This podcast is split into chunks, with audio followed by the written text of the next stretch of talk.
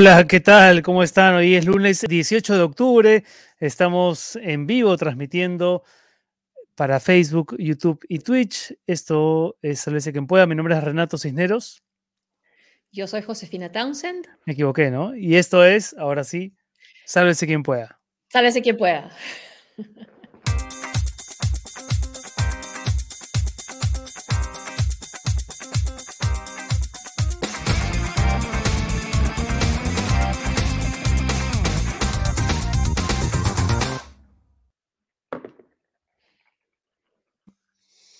¿Qué tal con todos los seguidores que ya se unen a la transmisión a esta hora? Son las 7 eh, con 4 minutos. Estamos en vivo. Hoy tenemos un programa dedicado básicamente a tratar de entender lo que mañana va a debatir el Congreso, José. No sé si es tu, ¿José? tu señal o la, o la, mía. Eh, ¿Me escuchaste o no? A ver. Sí, ¿es tu señal, Renato, o es la mía? No sé, no sé si es la mía o la tuya.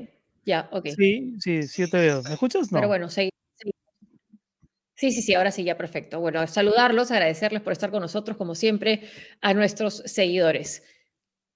Y ahí está, por ejemplo, pero Anita, pero Anita es bonita, qué buenos invitados. Sí, sí, muy buenos invitados vamos a tener esta noche.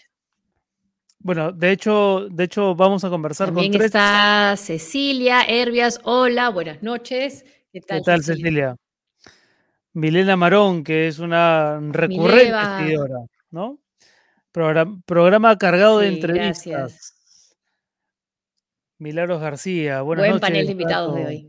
Y Josefina, sí. Vamos a estar con tres constitucionalistas, Beatriz Ramírez, Omar Cairo y Luciano López, para hablar de lo que mañana va a debatir el Congreso de la República, que son los alcances de la cuestión de confianza. Como ustedes saben, ya desde hace un tiempo los peruanos venimos eh, aprendiendo de este mecanismo del Ejecutivo para imponer, pedir la cuestión de confianza cuando considera el Ejecutivo que el Congreso se excede en sus limitaciones, ¿no?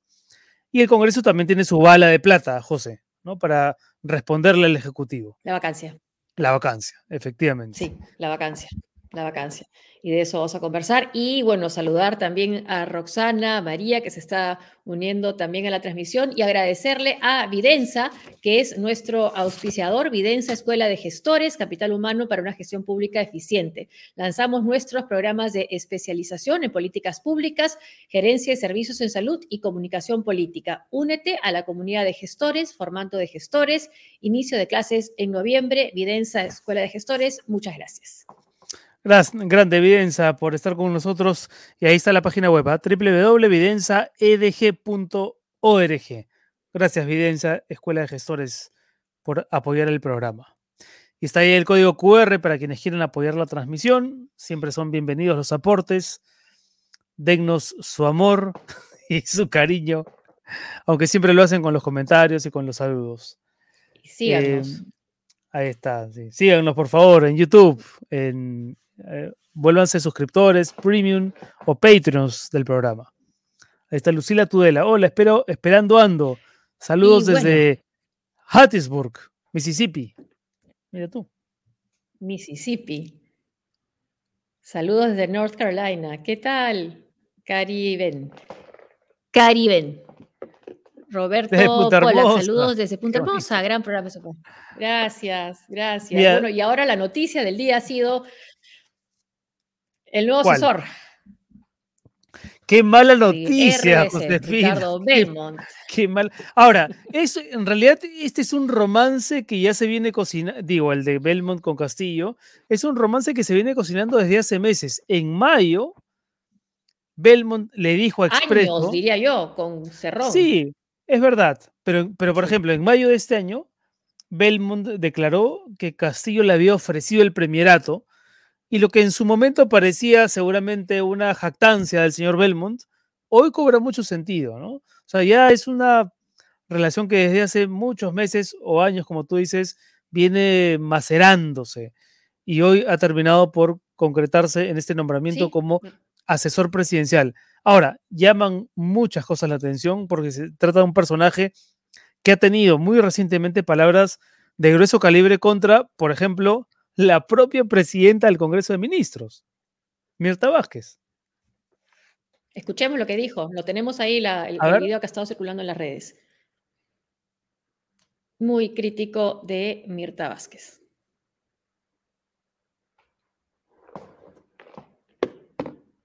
A ver, no le escucho ahí. ¿eh? No se oye, ¿no? Lo veo, pero no, lo escucho. A ver, por favor, tío Soros, a ver si podemos corregir el audio de ese. Sí, bueno, ha sido, ha sido crítico con Mirta Vázquez y ha sido muy condescendiente con Sarrón, más bien, ¿no? O sea, de hecho es un hombre de Sarrón, pareciera que ha sido puesto ahí por Sarrón más que por otra. Eh, candidato a la alcaldía, no nos olvidemos, en 2018 por eh, Perú Libre, Isa. No apoyó nada siendo presidente del Congreso. Y ahora es presidente del Consejo de Ministros. Y yo no sé qué habilidad tienen estos caviares para meterse por, por miren, se meten por la, por la puerta falsa. Siempre se meten por la puerta falsa. Y los caviares tienen prensa. Son los que promueven el matrimonio gay, la destrucción de la familia, que no hay educación cívica, el aborto. Son los promotores. Este es todo uno. No hizo mirar nada, no dio ni una ley, no apoyó nada siendo presidenta del Congreso. Ahí, sí, ahí, se, está refiriendo a Mirta Vázquez. ¿no? Y hay una, hay una publicación que hace Vladimir Cerrón sobre por qué había tenido esta, por qué había presentado a Ricardo Belmont como candidato a la alcaldía por Perú Libre, explicando por qué se daba esta alianza o esta unión, dice él, ¿no? Y entre otras razones dice, también estoy seguro, dice Vladimir Cerrón, que, refiriéndose a Belmont, que convalidó que estábamos distanciados de la caviarada o el tráfico de la vieja izquierda. Nuevamente, el tema de la caviarada. Y en eso se parece esta idea de los medios manipulados a lo que nos dijo, le dijo a Heidi Grossman ayer Manuel Merino también, ¿no? ¿Por qué la unidad con Ricardo Belmont? Eso. Y escuchando a Belmont, uno parece escuchar a Cerrón, ¿no? Cuando se refiere a los caviares que se filtran de una manera que uno no a ver, o sea, es el mismo discurso de Cerrón. Es un hombre de Cerrón. Pareciera que Cerrón, no contento con tener... veamos lo que dice, lo que dice Vladimir Cerrón en su Twitter, en su cuenta de Twitter. ¿Lo tenemos? No es eh, propuesta del partido, le deseamos muchos éxitos. En su desempeño. A ver, ya, bueno, eso, eso es lo que dirá de, Twitter para afuera, pero, pero, lo cierto es que piensa como Cerrón, es un hombre le responde. afín a Cerrón gran amigo, consejero, analítico y sobre todo sincero. Una visita a la casa del hermanón Ricardo Belmont, agradecido por los buenos consejos. A ver, ponemos la foto, ahí está. Ya, pues, ya. Ahí está. Ahí se dice todo. Ahí se cuenta el chiste solo. Parecería. Sí. Ahora van a decir que es un bueno, montaje. también la... no, la primera ministra también ha declarado, bueno, eh, diciendo que lo que lo, quienes desean, digamos, la, línea del, gobierno está a través de los ministros y el gabinete, ¿no? Pero... Lo que, lo que es una pena, Josefina, es que lo que se había avanzado quitando a Bellido del camino, porque Bellido, recordemos, era un personaje, es un personaje, ¿no? Eh, misógino, eh, que también tenía una serie de problemas para, para dialogar y para conversar con sectores de, de la oposición ahora se trasladan a Belmont, ¿no? O sea, Belmont, por ejemplo, decía en este audio, se refería a los caviares como un sector que promueve el matrimonio gay, como si esa no fuese una conquista social por la que, a la que deberían aspirar los gobiernos progresistas de, la región y de todo el mundo, ¿no? Como, como ha venido sucediendo. Pero, él lo ve como una especie de retroceso. Pero que no, estaba incluido en este, bueno, que es lo que ha sido siempre la postura, no siempre, bueno, que ha sido la postura de Perú Libre, por eso es que criticaron tanto y se salieron del nuevo Perú, eh, se salieron Marisa Glave, o sea, renunciaron, o Indira Wilca, ¿no? Por esa alianza que intentó hacer eh, Verónica Mendoza para las elecciones del Congreso con, con, Vladimir Cerrón. Ahí está lo que dijo hoy día eh, al salir del, Palacio, de Gobierno. ¿A qué dijo Ricardo Belmont? Ricardo No sabía cuál va a ser mi labor de asesor, decirle al presidente, en mi opinión, que primero hay que cumplir con la Viga Maestras. No se oye. Segundo, armar un equipo. escucha? Sí. ¿Tú lo oyes? Sí, sí, sí. Con muy buenos constitucionalistas muy buenos economistas. A ver. Estas vías maestras. Las vigas maestras. La conocen varios de otros partidos políticos y me decían, Ricardo, con esto no hay pierde. No se vayan a asustar. ¿ah? Adelante. No prescribirán los delitos contra el Estado y los funcionarios sentenciados serán inhabilitados a perpetuidad. Señor ¿esto incluye al señor Vladimir Cerrón? Vladimir Cerrón. Incluye a todo el mundo, pero ya tenemos un punto de partida. Los mandamientos, como la iglesia, pues que tiene los mandamientos de la ley de Dios. ¿Cuántos mandamientos cumple Fuego Que cumpla cinco, usted pasa. Yo no sé decir. No. a mí. Yo acabé con un pie en la cárcel. Yo estuve en un pie. No, la, verdad es que si, la idea era ¿no? promover un gobierno que dialogue con las nuevas generaciones, que sea progresista, que coloque temas de renovación, la verdad es que o sea, recurrir a Belmont me parece que es precisamente ir por el camino totalmente contrario. ¿no? Un tipo que además, no, no, olvidemos, José, un tipo que en su momento también se refirió a los venezolanos ¿no? Con, ah, con un espíritu xenofóbico muy marcado, que en su momento se lo hicieron saber. Entonces, por todos lados a mí me parece que es una convocatoria pésima, pésima, pésima. ¿Estará, eh, estará creyendo que así puede tener los votos eh, de Perú Libre para la confianza? ¿O creyendo que quizás de alguna manera puede comunicar, puede ser su vocero? Bueno, tiene seguidores en, su programa de YouTube, tiene un programa de es youtuber, eh, Ricardo Belmont, pero pero bueno, ni esos seguidores en YouTube, o sea, no, no, no tiene, no creo que, realmente la pueda apoyar y más bien están distanciando, puede distanciar un sector, ¿no? Sí, alguien, creo que Mileva Barón dijo que eso pues, que, hasta el dólar puede estar afectado. Pero, sí, nuestros seguidores están ahí reaccionando a la, a la, que ha sido lamentablemente la noticia del día. Belmont es muy polémico e incendiar en sus ideas, dice Stephanie Smith. Y yo creo que se queda corta Stephanie, ¿no? Porque es, además, es... es Sobre Mirta Vázquez Pobre Mirta Vázquez. Es que claro, o sea, ahora Mirta Vázquez está en la necesidad de marcar una posición mucho más firme de lo que ha dicho hoy, ¿no? Belón representa ¿La tenemos, creo, no? de la religión católica y cristiana. Luis Cabero. ¿Tenemos las declaraciones de, Mirta Vázquez? Porque, claro. después. reaccionó un poco como resignada, ¿no? Como diciendo que, bueno, que cada líder político tiene el derecho de elegir a sus asesores pero no se le notaba cómoda con esta designación. Para no, nada. claro, ¿y qué hacía? ¿Te vas, renuncias o si no, o esperas? Bueno, ahora está en una posición un poco difícil también, ¿no? Porque no tiene el voto de confianza y no tiene ni siquiera el apoyo del propio partido de gobierno. Ahora, es verdad, si uno quiere ser optimista, podría pensar, bueno, la asesoría presidencial tiene un ámbito en principio limitado, no tiene mm. capacidad ejecutiva, pero a ver, también hemos sabido los peruanos, por experiencias previas, de que hay asesores presidenciales que van labrando un camino y, terminan teniendo mucho más poder que el propio presidente, ¿no? Claro, ¿cómo le habrá caído también al ministro de Salud, por lo que nos dice nuestro seguidor, recordando de los RAVE, que Belmont no cree en las vacunas y tiene una posición negacionista con el COVID, ¿no? Eso también habrá que ver cómo, cómo impacta esta campaña de vacunación, ¿no? Que hasta ahora sí. Excelente, excelente acotación. Excelente acotación.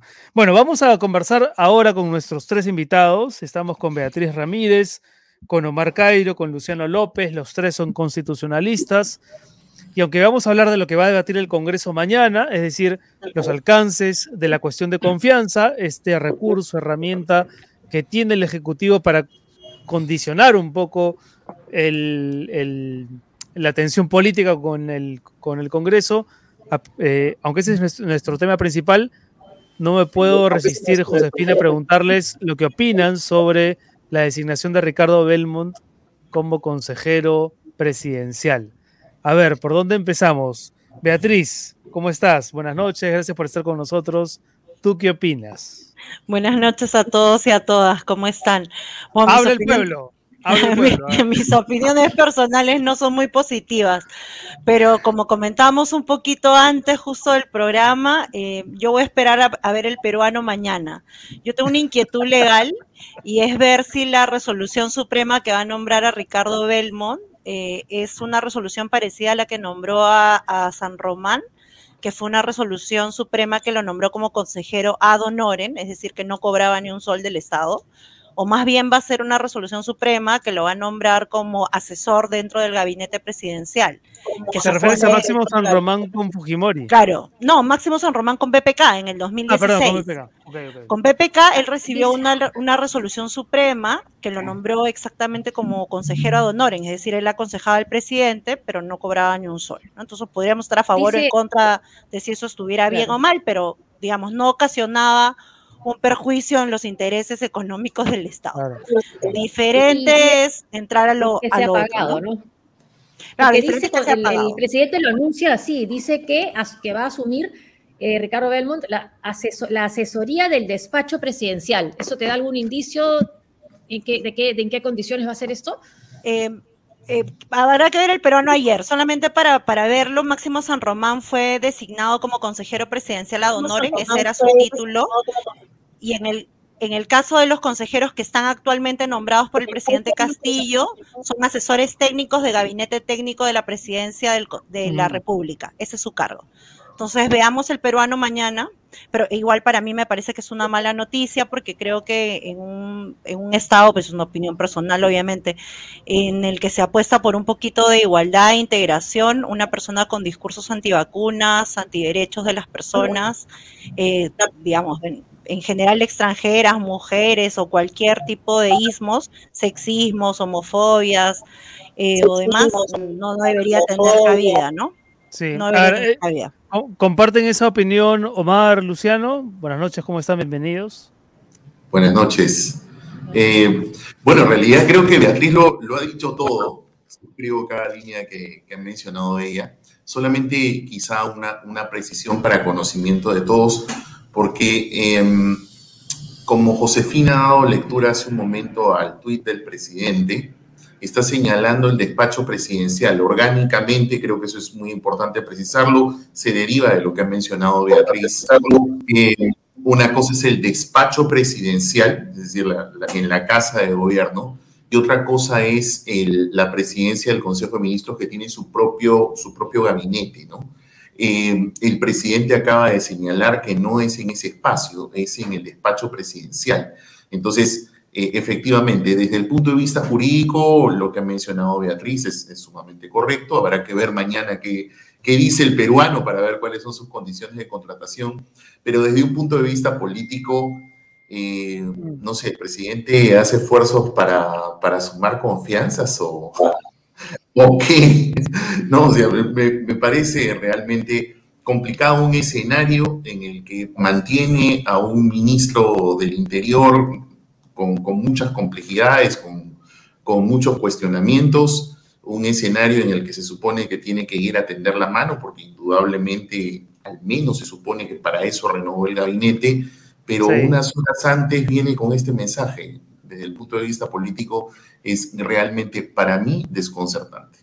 Y debilita la figura de la primera ministra cuando tiene que ir a pedir el voto de confianza, Omar. Totalmente, totalmente. Eh, para ya para la primera ministra es, es bastante incómodo. La respuesta de ella en realidad no fue una respuesta para mí, ¿no? Satisfactoria cuando se le preguntó respecto del ministro del Interior, porque ella dio una respuesta que para mí constitucionalmente, no sé qué dirán mis queridos amigos y colegas, eh, pero para mí constitucionalmente, eh, recordemos que al menos las formas, tal como lo plantea la constitución, es que el, el gabinete se arma por propuesta del premier y por tanto, con acuerdo del presidente, el presidente es el que hace la designación. Pero lo que dijo la señora Mirta Vázquez pues dejaba mucho margen de duda sobre ese espacio. Entonces, ya realmente bastante incómodo para ella, entiendo en estas circunstancias, sobre todo horas antes de ir a, exponer la política general del gobierno y a pedir confianza en un escenario donde todos estamos esperando básicamente estabilidad política. ¿no? Omar Cairo, rápidamente, para antes de, ir a la, conversación respecto a la cuestión de confianza, ¿qué opinas, de este nombramiento? Sí, creo que creo que el problema que institucional que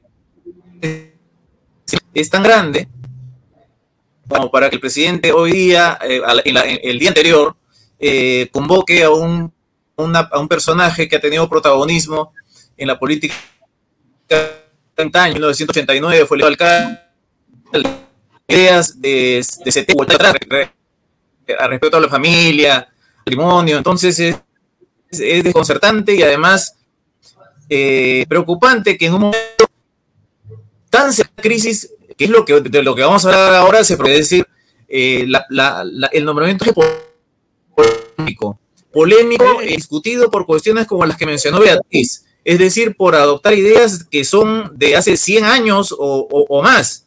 Y es un personaje de cuyo protagonismo lo ubicamos en el...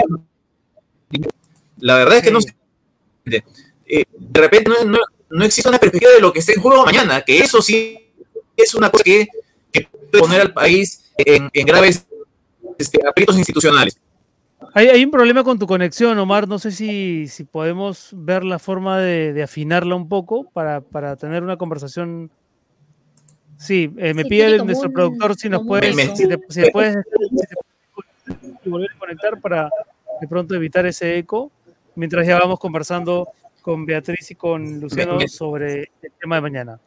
Sí, sí, eso, desconectar y volver a conectar. Y, y, vuelves a conectarte mejor. Este, y vamos ahora también, eso estamos hablando del lado del Ejecutivo, ¿no? Vamos ahora al lado del, ejecutivo, del Legislativo, Beatriz, con esta insistencia en limitar la, la, lo que es la cuestión de confianza.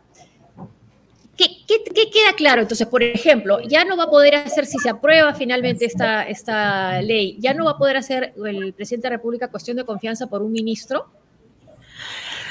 Muy bien, creo que aquí lo que hay que, digamos, conversar con la ciudadanía primero son las formas, ¿no? Podemos discutir sobre qué puedes poner o qué no puedes poner en la cuestión de confianza. Nosotros tenemos dos antecedentes, uno más directo y uno no tan directo. El más directo es del, hace ya pasado muy tiempo pasado, parece el 2018, cuando tuvimos la primera sentencia del Tribunal Constitucional sobre el tema de cuestión de confianza y ahí se señaló que lo que nuestra Constitución dice como política general del gobierno y en general es lo bastante amplio como para que el Ejecutivo pueda darle contenido. Entonces tiene un margen amplio de flexibilidad.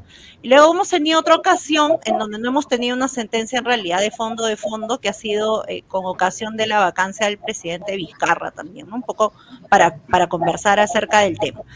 Entonces, en principio podríamos nosotros discutir qué puedes poner en la cuestión de confianza y qué no.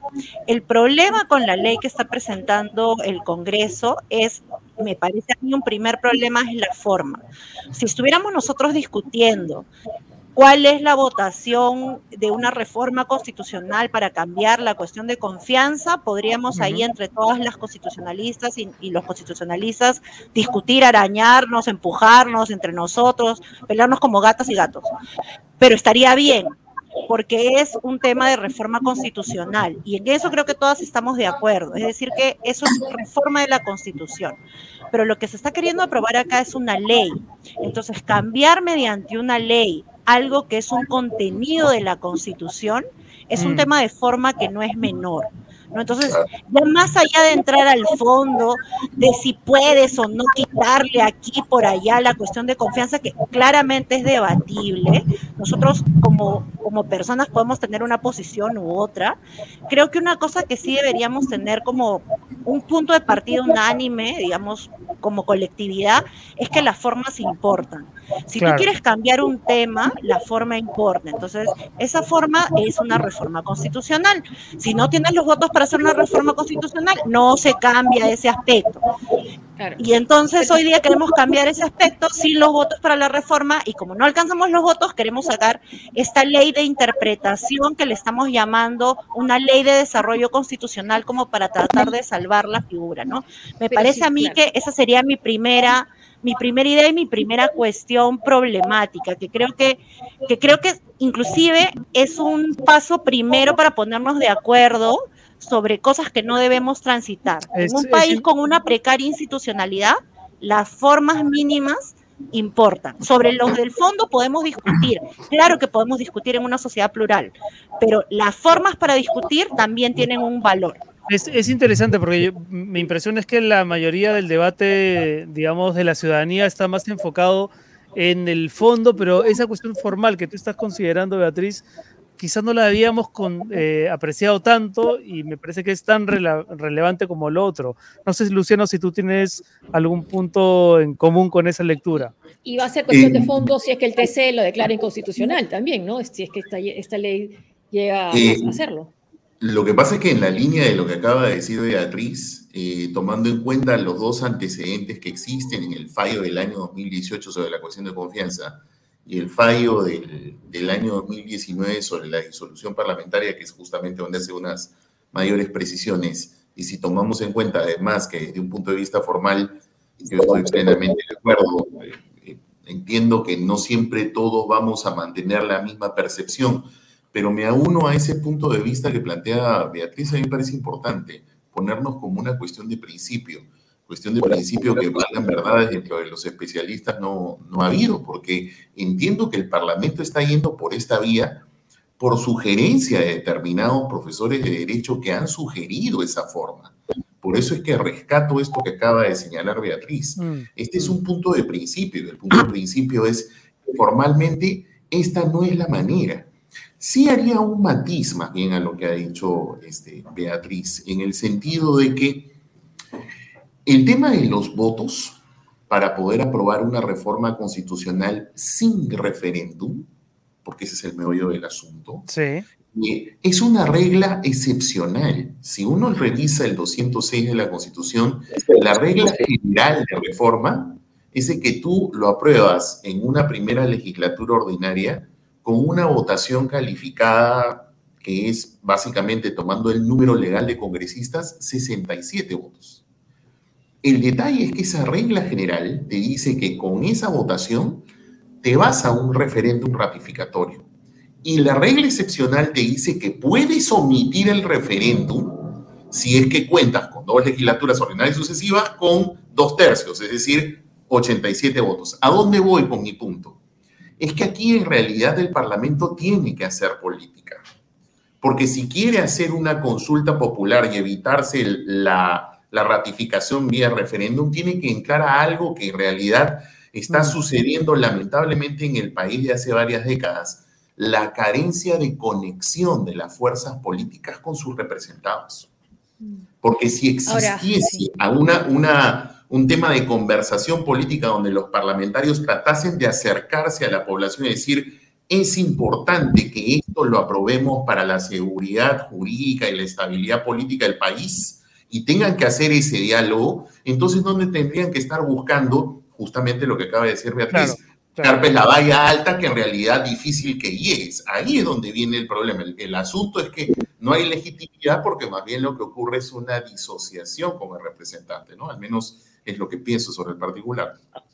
Ahora, Omar, si finalmente esto es ley, ¿no? Esta confianza eh, limitada, ¿cuán también disminuido queda el presidente frente al poder del Congreso? Bueno, creo que queda seriamente disminuido el gobierno y creo que no es un tema eh, formal meramente. Si mañana se aprueba esta ley interpretativa o de desarrollo constitucional, como le llaman, se va a estar modificando la constitución. Y cambiar la constitución no lo puede el Congreso, no lo puede hacer el presidente, y entonces no lo puede hacer ninguna persona por infringir la constitución. El cambio constitucional se hace con reforma constitucional. Entonces, la diferencia no es de forma, es de infracción. Mañana se va a cometer una infracción a la Constitución si contra lo que ha dicho el Tribunal Constitucional se aprueba una ley que dice que la cuestión de confianza tiene límite en cuanto a las materias. Eso la Constitución no dice y el Tribunal ha dicho que no tiene límites. Pero una ley que dice que no cabe la denegación fáctica y el Tribunal ha dicho que sí cabe. Entonces, el Congreso va a estar fingiendo la Constitución. Eso es muy grave. ¿Por qué digo que esto? Porque, ¿qué va a pasar? Que pasado mañana, desde el gobierno o desde la Constitución, hagamos un referéndum para la Asamblea Constituyente. Total, esto es pura forma. Pues, y no es forma. Ni se puede hacer mañana, se puede hacer un referéndum al mar de la Constitución. Por eso es que es importantísimo esto, porque se van a abrir las compuertas para la agresión a la Constitución. A ver, eh, yo, yo, quiero retomar eso que dijo Omar para preguntarle a Beatriz. Efectivamente, si a ti te parece, Beatriz, que el TC ha sido lo del Tribunal Constitucional se ha sido lo suficientemente claro en poner los puntos sobre las IES, porque la impresión que tengo yo, y, y no sé si sea una impresión singular, es que aquí el TC ha, evadido el asunto y ha evitado ser todo lo claro que ha podido ser. ¿Tú qué piensas respecto del papel que ha jugado el TC ante esta posibilidad de definir cuándo sí cabe el pedido de confianza de parte de un ejecutivo? A ver, yo creo que en el tema de la cuestión de confianza está más o menos saneado el tema. O sea, entre los expedientes del 2018 y del 2019, está más o menos delimitado el tema. El tema que sí no está resuelto porque no tenemos sentencia de fondo es el tema de la vacancia presidencial. Entonces ahí está medio cojo. Porque como ustedes em, dijeron al inicio, esto es como un tema de contrapeso, ¿no? Yo tengo el tema de la cuestión de confianza y si hay dos denegatorias, denegatorias yo puedo cerrar el Congreso, eso es lo que dice nuestro diseño constitucional, pero al otro lado está el tema de yo te puedo sacar, ¿no? Y esta del yo te puedo sacar que ya se ha usado, el Congreso lo hizo una vez y el tribunal tuvo la oportunidad de decir, mira, si no es, esto se debe usar así, se debe usar así, y el tribunal dijo, no, mejor no digo nada. Entonces, la mayoría del tribunal, allí en el tema de la vacancia, es que dijo, mejor no digo nada, y eso es, digamos, creo que el tema que está como, como pendiente. Creo que hoy día en cuestión de confianza, claramente, como dice Luciano, podemos debatir. O sea, la verdad, acá hay un margen, yo creo que de debate, de ver cuál es la conveniencia de si puedes ponerlo, ponerlo directamente, tiene que hacer cosas solo del Ejecutivo. Yo tengo una posición más amplia. Yo creo que parte de la política general del gobierno pueden ser temas bien amplios.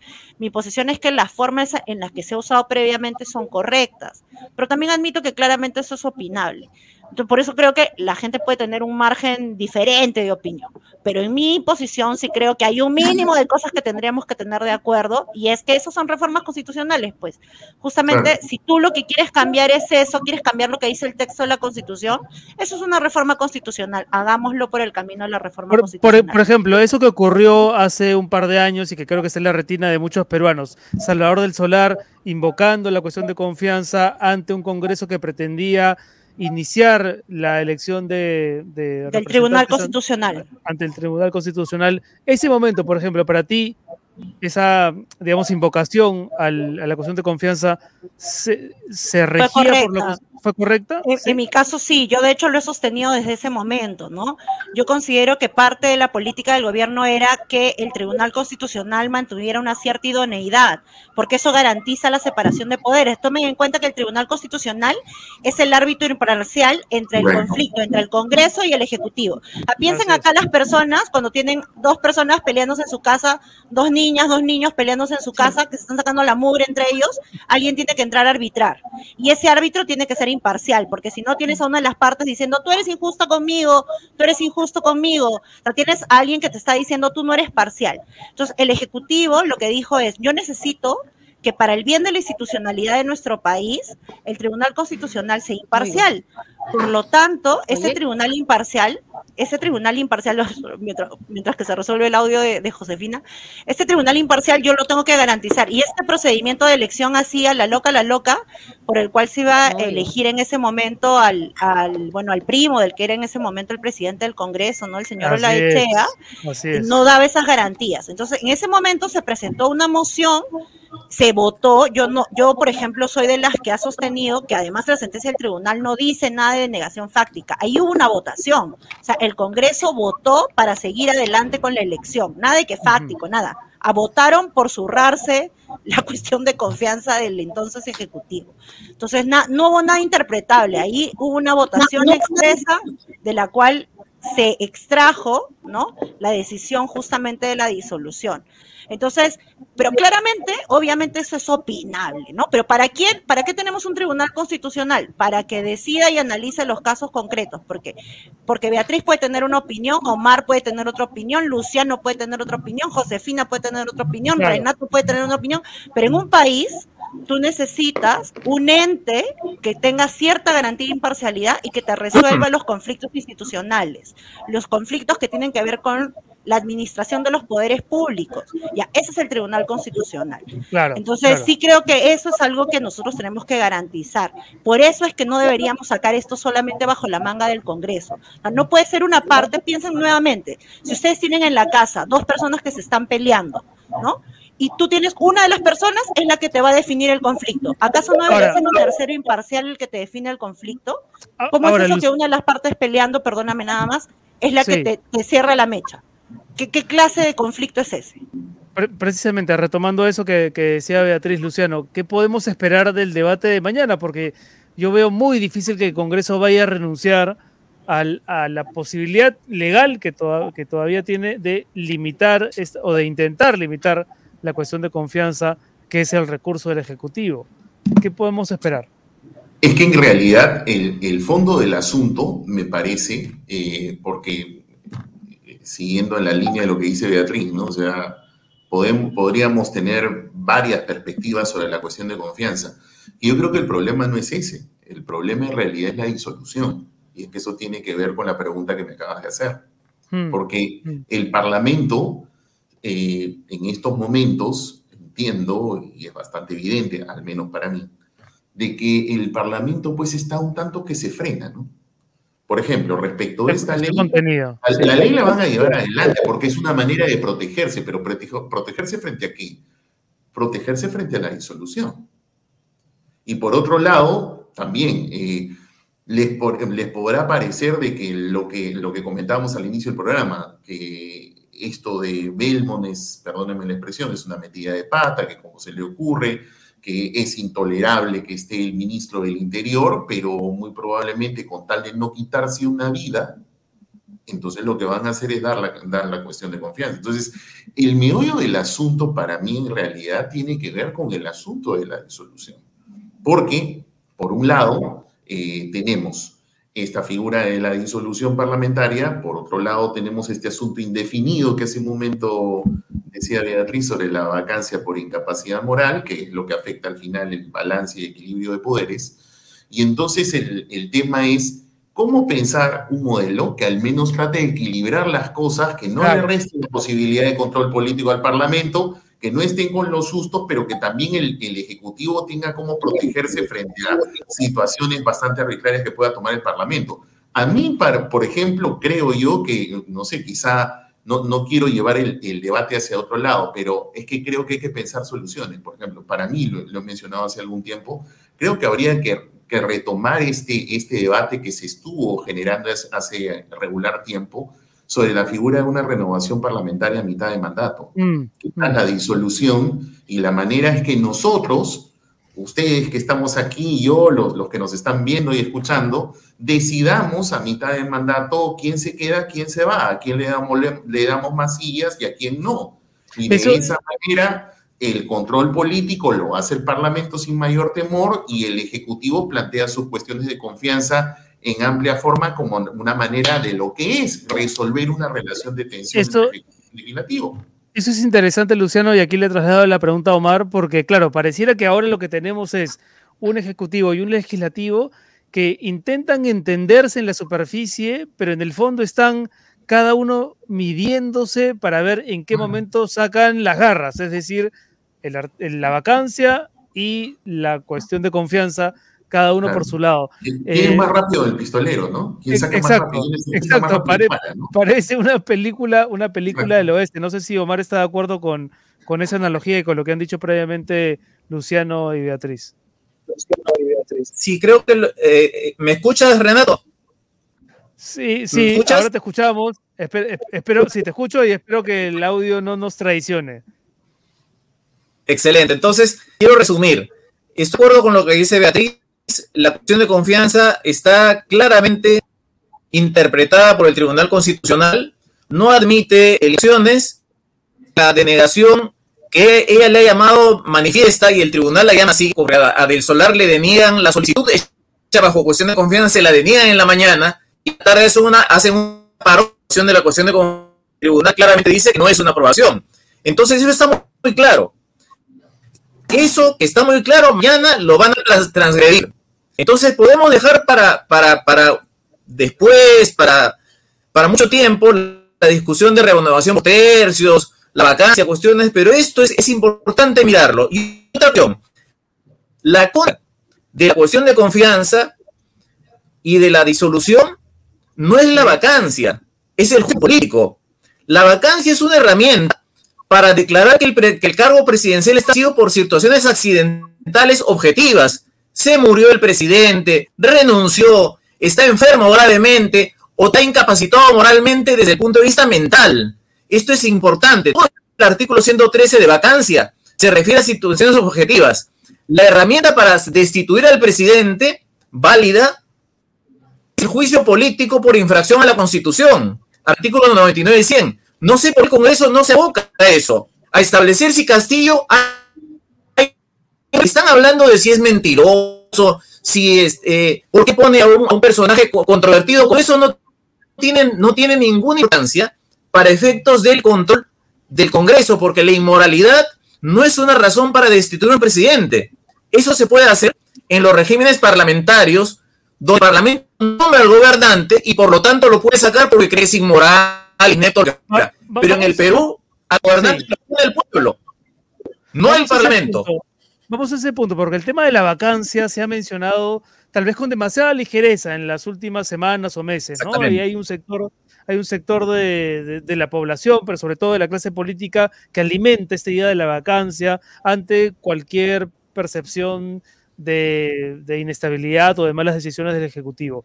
¿Cuándo aplica la vacancia, Beatriz? O sea, ¿cuándo, según tu criterio y tu lectura de la Constitución, cuándo es que se puede hablar de vacancia presidencial? Para que la gente lo tenga claro.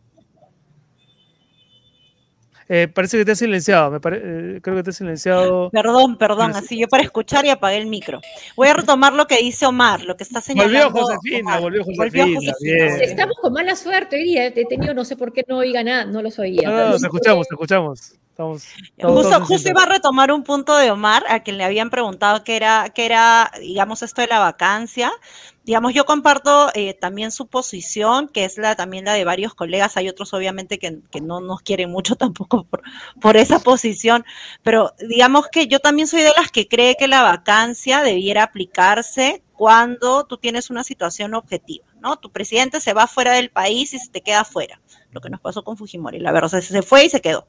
Lo que pasó es que en el caso Fujimori, eh, a él no se le decidió vacar por esa causal, es decir, que él se quedó en el Japón y no regresó sino que como ya todos sabemos que él eh, ah, ya estaba en ese momento muy cuestionado por temas de derechos humanos y corrupción, en ese momento se decidió más bien vacarlo por esta cláusula de incapacidad moral a la que en ese momento se le dio una connotación ética. Y ahí empezaron, me parece, nuestros problemas contemporáneos. Sobre el punto, ¿qué les parece a ustedes? Eh, si se hubiera sabido, si hubiera sido todavía presidente de la República Martín Vizcarra y se conocía de esta vacunación de vacuna Gate, y además de no haber dicho la verdad, porque dijo voluntario, que era voluntario y resultó que no era voluntario. ¿Ese no hubiera sido un caso de incapacidad moral?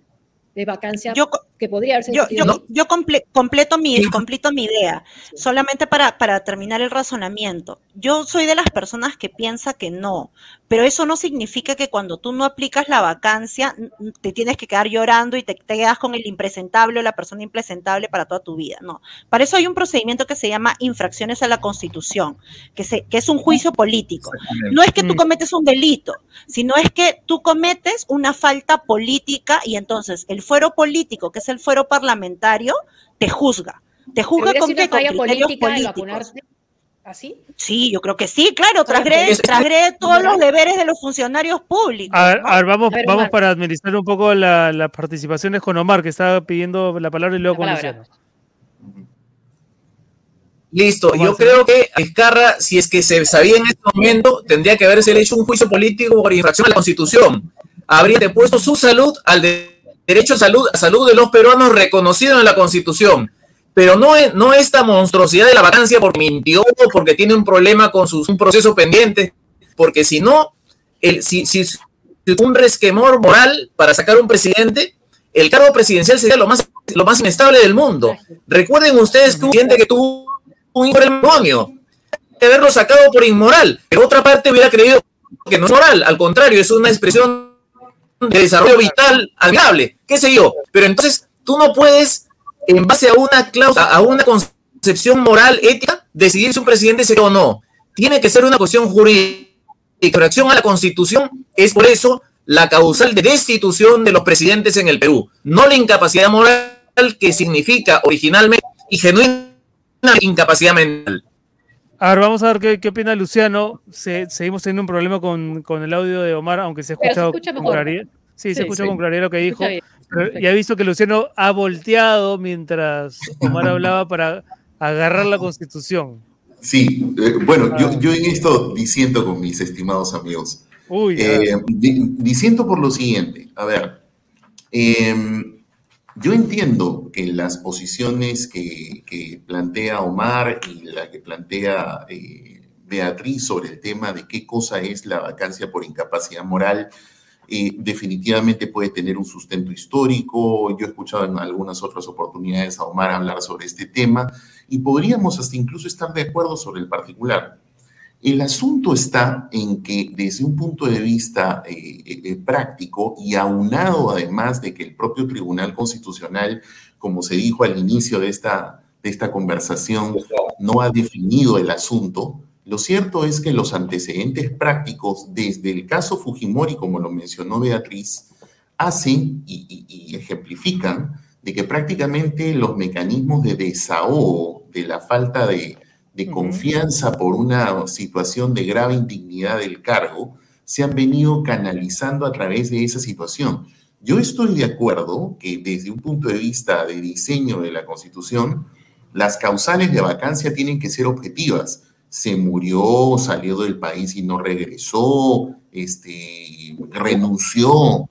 Y entiendo que eh, si es que existiese una redacción mucho más fina que diga que por una grave discapacidad mental que hace que él pueda irreversiblemente no poder ejercer el cargo, pues entonces no habría mayor discusión. Pero ¿Y qué estás en desacuerdo entonces? perdón. Hasta, hasta, ahora todo lo que has dicho calza con lo que decían Beatriz y Omar. Entonces, eh, claro, entonces a lo que voy es lo siguiente. Lo que sucede es que en la práctica los casos de Fujimori, las dos vacancias de PPK, la las dos vacancias, los dos pedidos, porque estoy hablando de pedidos, los, las mociones, todas las mociones que se presentaron, que también fueron con Vizcarra 2, todas han sido por problemas de, de grave indignidad del cargo.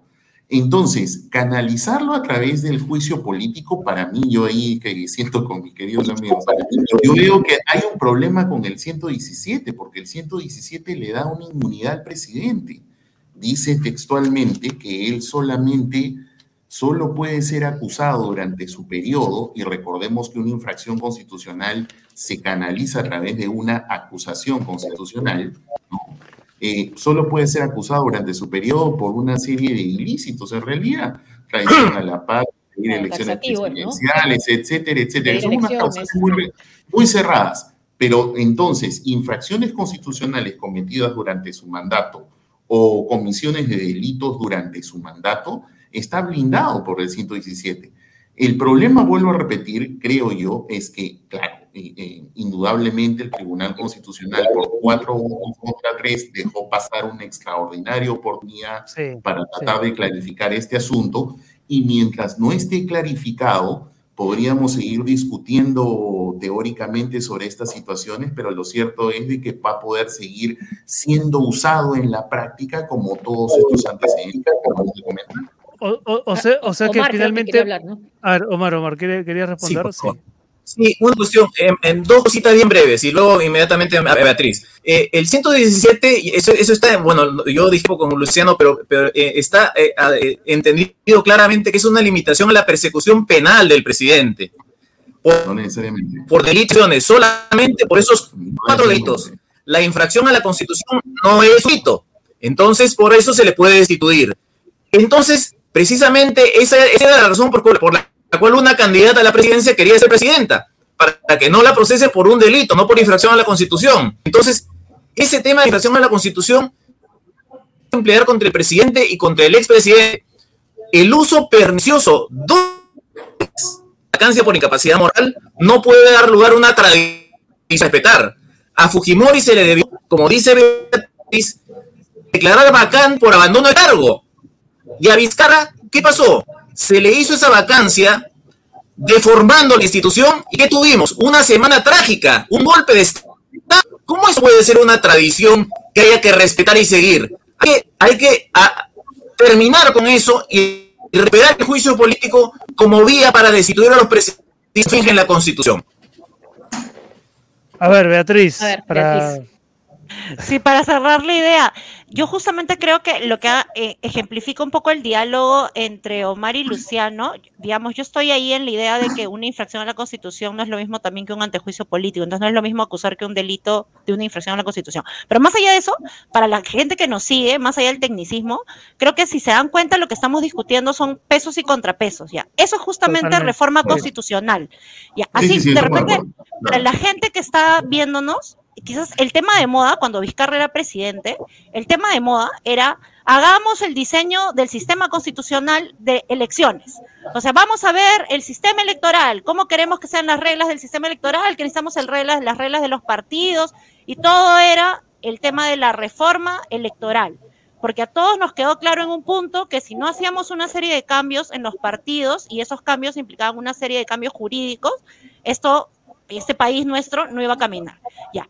Lo que deberíamos tener hoy día como consenso es necesitamos hacer, y para eso el Parlamento es la sede, un buen contrapeso de qué va a ir en el juicio político, qué va en el antejuicio, qué va en la vacancia, qué va en la cuestión de confianza ya. Eso no se hace con uno de los chiquitos de la pelea sacando su ley interpretativa Correcto. o como se llama ley de ¿Qué es lo que- configuración. ¿Qué es lo que Así pretende qué es lo que pretende el Y, legislativo? y- y- Tal y- cual. y yo agregaría, y si me permite, Beatriz, muy, poqui- muy chiquito, y si no tienes los votos, pues entonces tienes que hacer política, pues porque tienes que conectar con la población para explicarle que ese tipo de reformas son necesarias hacer y que la, como no hay los votos dentro del Parlamento, entonces se tienen que aprobar con una ratificación vía referéndum. Ya lo hicimos en diciembre del 2000, ya lo hicimos en diciembre del 2018, que por primera vez durante la vigencia de la Constitución del 93 aprobamos cuatro reformas, claro, una de ellas pésima, que fue la prohibición de reelección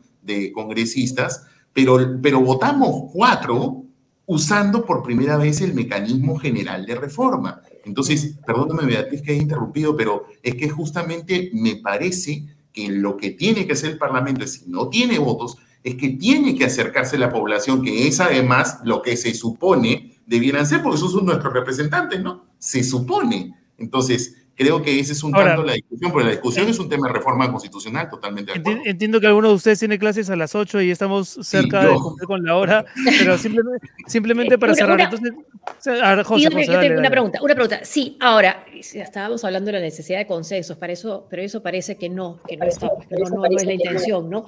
Entonces, si este Congreso, eh, quienes quieren limitar la, la cuestión de confianza, sabe que muy probablemente sea decretada, declarada inconstitucional después por el TC, pero sí puede tener una, eh, un fin político, por lo menos transitorio. O sea, esa ley sí rige por un tiempo Claro. y sí limita el poder del presidente por un tiempo. ¿Es así?